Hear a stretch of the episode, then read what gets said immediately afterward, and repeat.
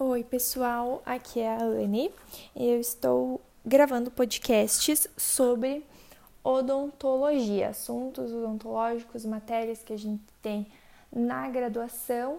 Então, nesse primeiro podcast, eu vou falar sobre patologia. Na patologia, nós temos a primeira coisa que a gente aprende é sobre o diagnóstico. Então, o diagnóstico ele é dividido em anamnese, exame clínico e investigação suplementar. A anamnese ela, ela nos dá o diagnóstico em cerca de 80% dos casos quando ela é bem executada. Então, nós temos que uh, anotar os dados gerais do nosso paciente, como nome, idade, endereço, é, profissão. Temos que anotar a queixa principal nas palavras do nosso paciente, então, como ele nos relata. Temos que saber a história dessa queixa, então, quando ela começou, onde ela está localizada, se ela tem crescimento rápido, crescimento lento.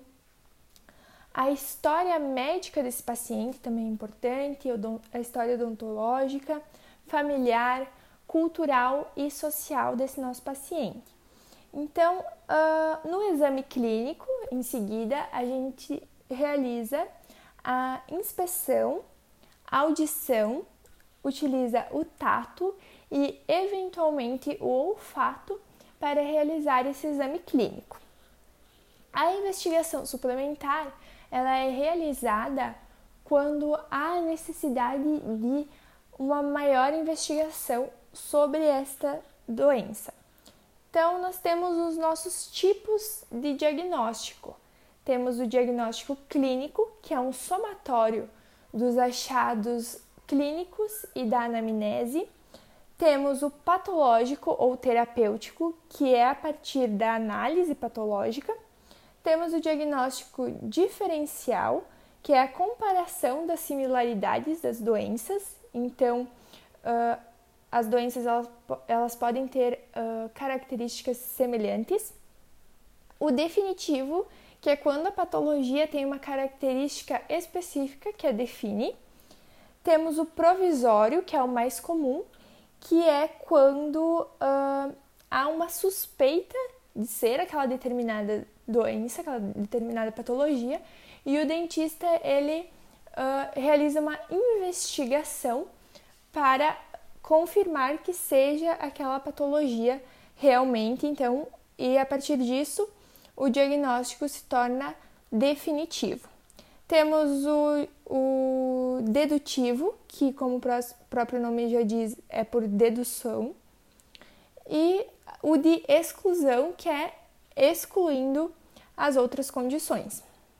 Então, dentro do diagnóstico, nós também realizamos o exame físico do nosso paciente, levando em consideração a temperatura, que deve estar em cerca de 36,5, a frequência cardíaca, que para pacientes adultos deve estar entre 60 a 100 batimentos por minuto, a pressão arterial normal, né, que é 12 por 8, que todo mundo sabe, porém deve-se levar em consideração que o paciente hipertenso ele tem uma pressão arterial normal para ele, diferente desse 12 por 8.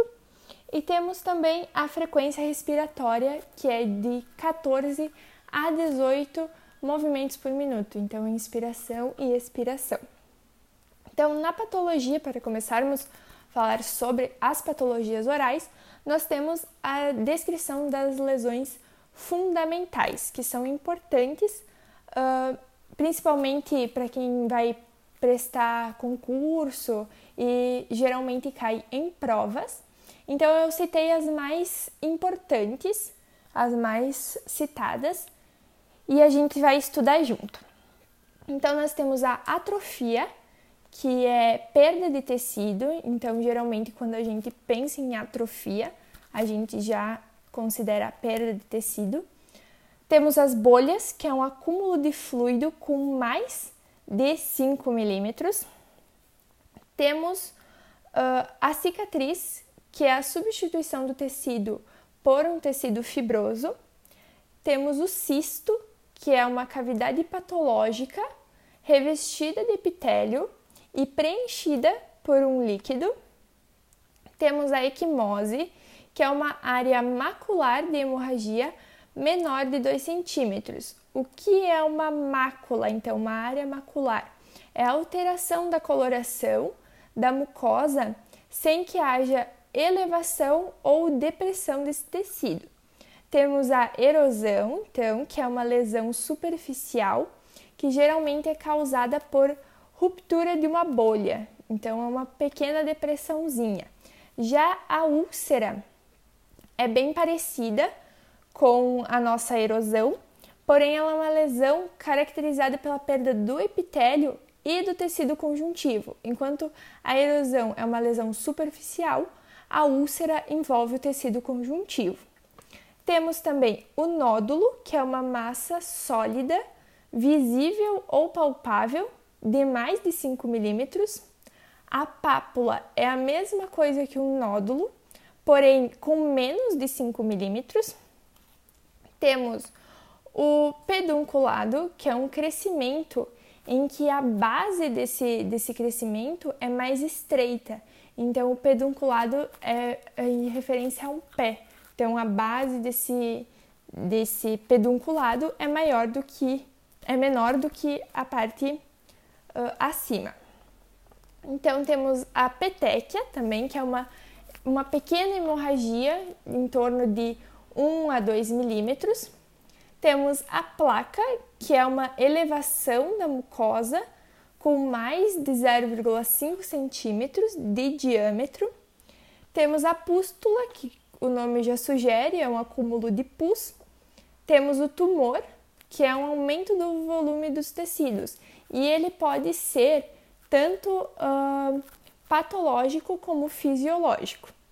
E temos a vesícula, então, que é a mesma coisa que uma bolha, um acúmulo de, de fluidos, com menos de 5 milímetros ou até 5 milímetros. Então, acima de 5 milímetros se torna uma bolha, abaixo de 5 milímetros ou igual a 5 milímetros se torna uma vesícula. Então, este é um resumo das, das lesões fundamentais, os que mais eu ouvi falar e que caíram nas minhas provas de graduação. Então é isso, muito obrigada e até a próxima!